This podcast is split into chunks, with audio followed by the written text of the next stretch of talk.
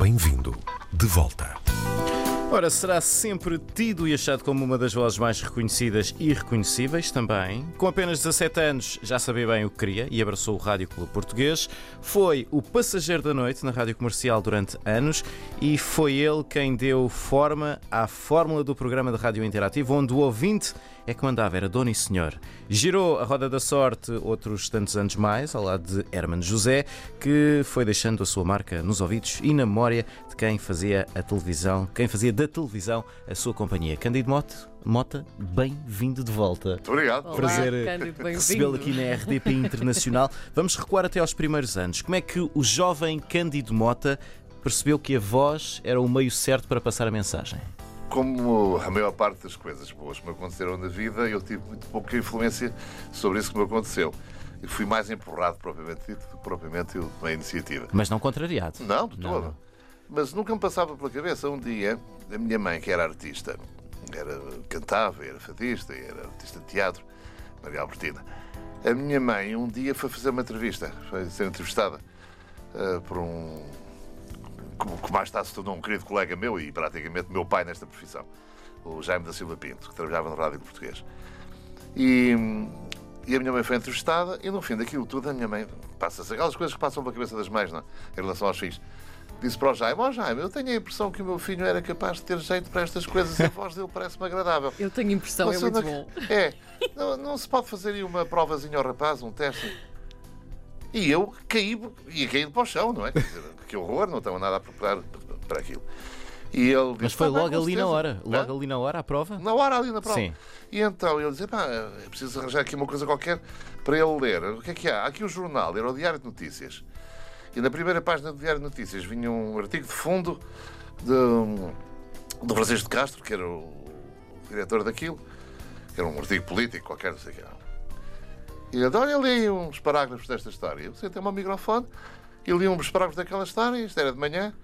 E ele disse, já à tarde tens que fazer. Não, então passa pelo Rádio Clube Português, nós estávamos num estúdio exterior, passa pelo Rádio Clube Português para fazer então uma prova como deve ser, para a gente ver isto.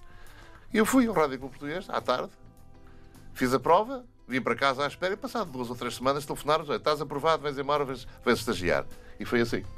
E como é que só com 17 anos, foi com 17 anos, 18, por aí, mais 18, ou menos. como é que foi de repente ver-se no Rádio Clube Português? Nós estamos a falar de uma das rádios mais importantes da altura, não é? Era uma coisa, vamos lá ver. Nós tínhamos naquela altura uma coisa muito boa, porque havia. Havia uma coisa muito boa que era a passagem de testemunho do- do- dos mais velhos para os mais novos. Era, era, era uma escola. Era- e então, isso perdeu-se um bocado esse contacto e com, com, com resultados às vezes funestos. Porque nós aprendemos muito com os mais velhos, eles tinham pachorra e gostavam, eh, tomavam-nos sob a sua proteção. E então, eh, e nós também tínhamos aquela coisa, é que quando não sabíamos, perguntávamos.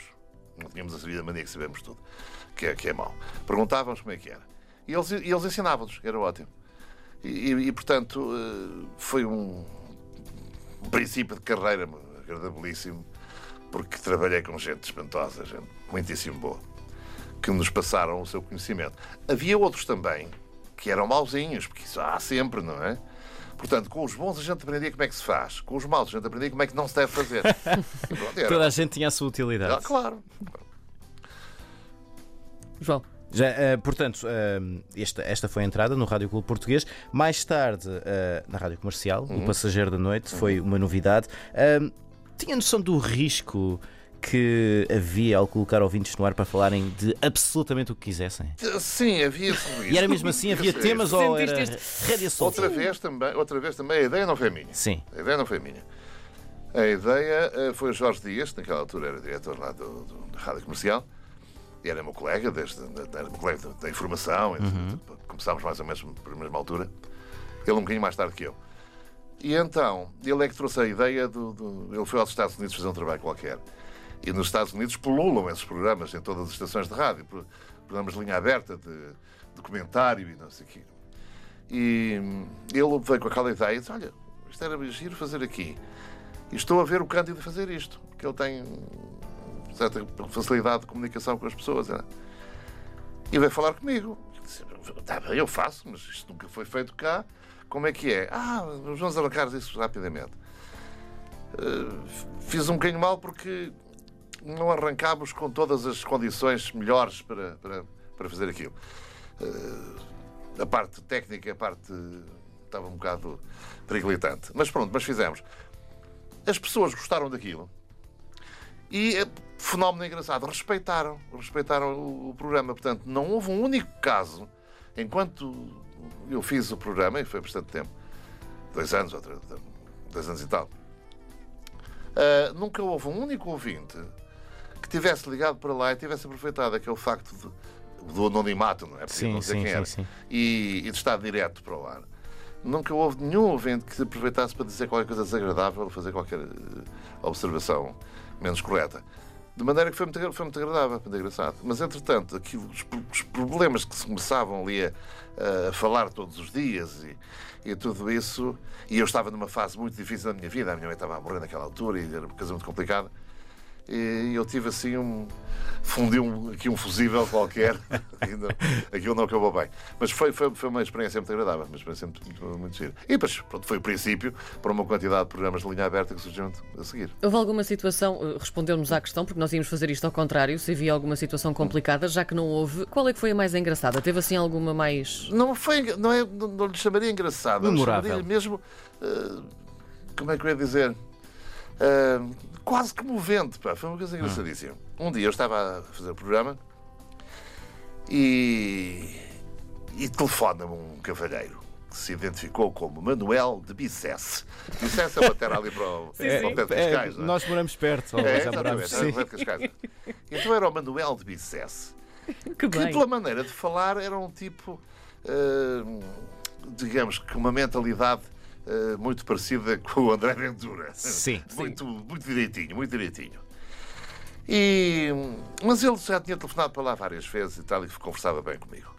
Embora, à partida, eu percebesse, eu também percebi que estávamos completamente em polos opostos na nossa maneira de ver o mundo. E ele um dia telefona para lá e diz: Olha, ó candidato, eu queria falar consigo só para avisar de uma coisa. Você já reparou que eu não penso como, como- como- como você pensa, não sei o quê, somos completamente diferentes. Mas de qualquer maneira eu respeito, porque você é uma pessoa que defende as suas ideias bem tal. Agora, acontece que ah, há pessoas que me são próximas, até ideologicamente, que não pensam como eu, nem têm esse cuidado, nem essa capacidade de respeitar os adversários. De maneira que eu vinha só dizer que você deveria ter um certo cuidado, porque há pessoas que não lhe querem muito bem. Que... E eu aquilo fez, muito, fez um bocado de confusão e como sou um bocado maluco, eu disse para o homenzinho, olha, isto é assim. Toda a gente sabe que este programa é direto e sabe onde é que é feito. É aqui na, na Rua Tal, não sei o quê, em Lisboa, no, Rádio Clube Português.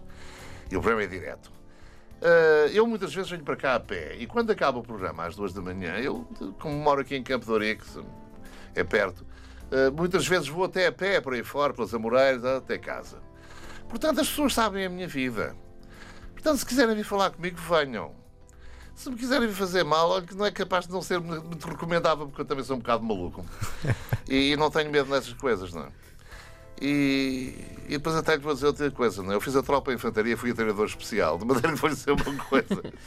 Eh, se me quiserem dar um tiro, tem que ser rápidos, pá, porque eu também sei dar tiros às pessoas, não é? Aquilo que é certo. Ai, aquilo fica assim, a conversa fica assim por ali. Bom, não pensei mais no assunto, continuei a fazer o programa. Tá, íamos a meio, mais ou menos. Quase já no fim do programa, aparece-me um, um tipo sensacional, que era, que era porteiro lá do, do, do Rádio Português, era contínuo, era porteiro, que era o Gomes, era um tipo sensacional. E só peço, chegou só para mim e disse: Oh, oh Cândido, oh, Cândido, olha lá, tu vês- vais acabar o programa agora? Vou, tu. Então vem depois aqui à porta, vai lá à porta, porque a rua está cheia, querem falar contigo, não sei o que, o que é que se passa. Está bem, não sei o que é que se passa, vou lá ver. Acabei o programa, não? é? arrumei os discos.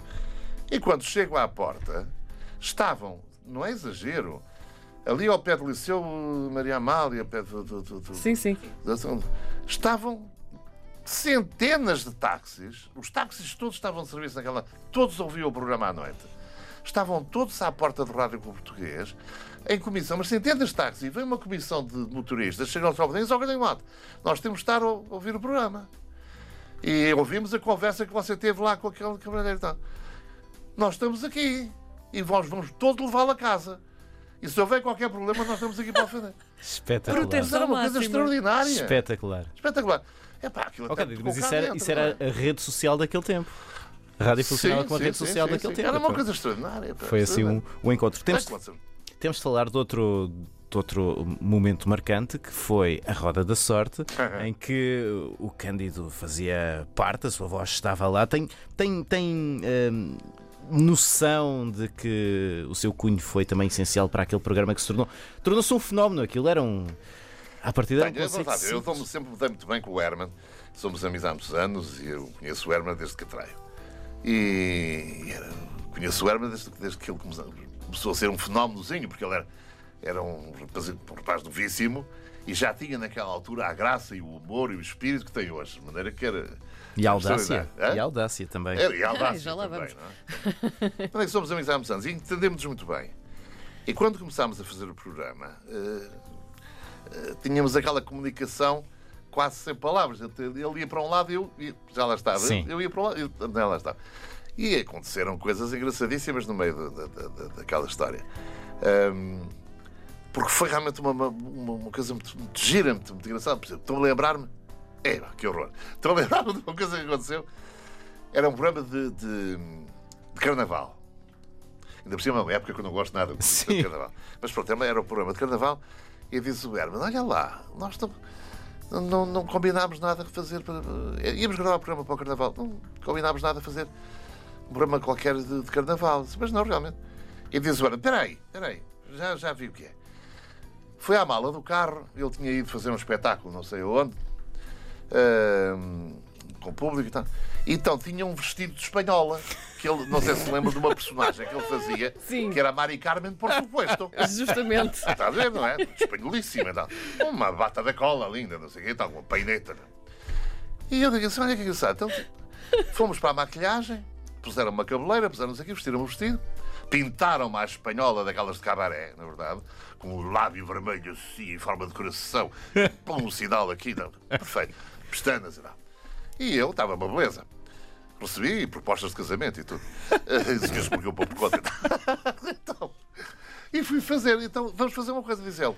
Tu vais fazer a apresentação do programa em on, portanto, e eu vou para, o- para, o- para a tua cabine Fazer a fazer a voz off. Ah, E trocámos aquilo. E não combinámos nada. Ora bem, como eu era a Mari Carmen, na verdade, ele o que é que fazia? Na cabine, ele falava e cantava em espanhol com aquela voz espantosa que ele arranjou para a Mari Carmen. Nós ent- entendíamos tão bem que eu fazia cá embaixo o lip sync, fazia, mexia, mexia a boca, e as pessoas pensavam que era eu que estava a cantar. E eu nem sequer sabia o que é que ele ia fazer. Incrível. Bem, divertimos-nos de morte, não é que podem imaginar. Foi apenas um, um episódio dos muitos que aconteceram. Então, falando de episódios, vamos mostrar-lhe aqui eh, um episódio bonito que temos. All is well that ends well.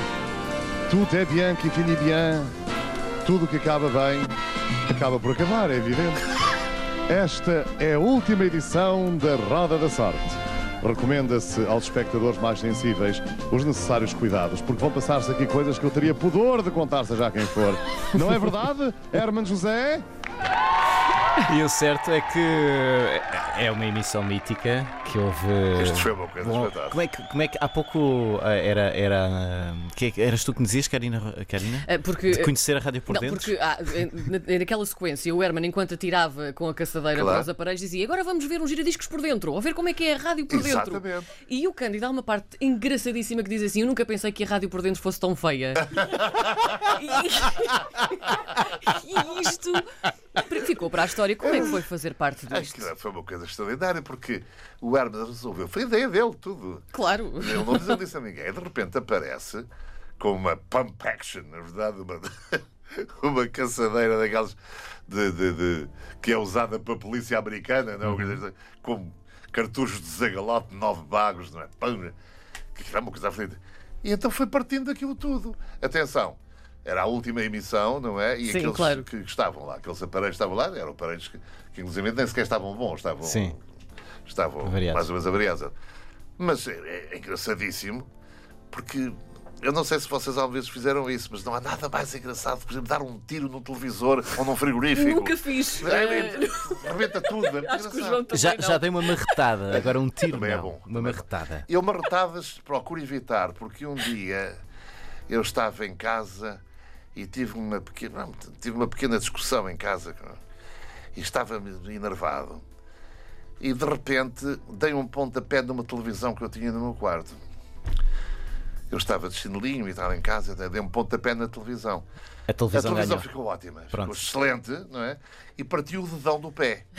De maneira que andei durante pai, um mês ou dois meses aqui de, de, com, com o dedão assim. De maneira que eu, não, prefiro dar tiros. Cândido, momento nós estamos, eh, podíamos ficar aqui a manhã Horas. toda a falar, mas estamos já, já sem tempo. Muito rapidamente, o que é que anda a fazer o Cândido 2019? O Cândido anda a fazer o que. para já descansar. Sim. Coisa que eu gosto Faz muito. falta.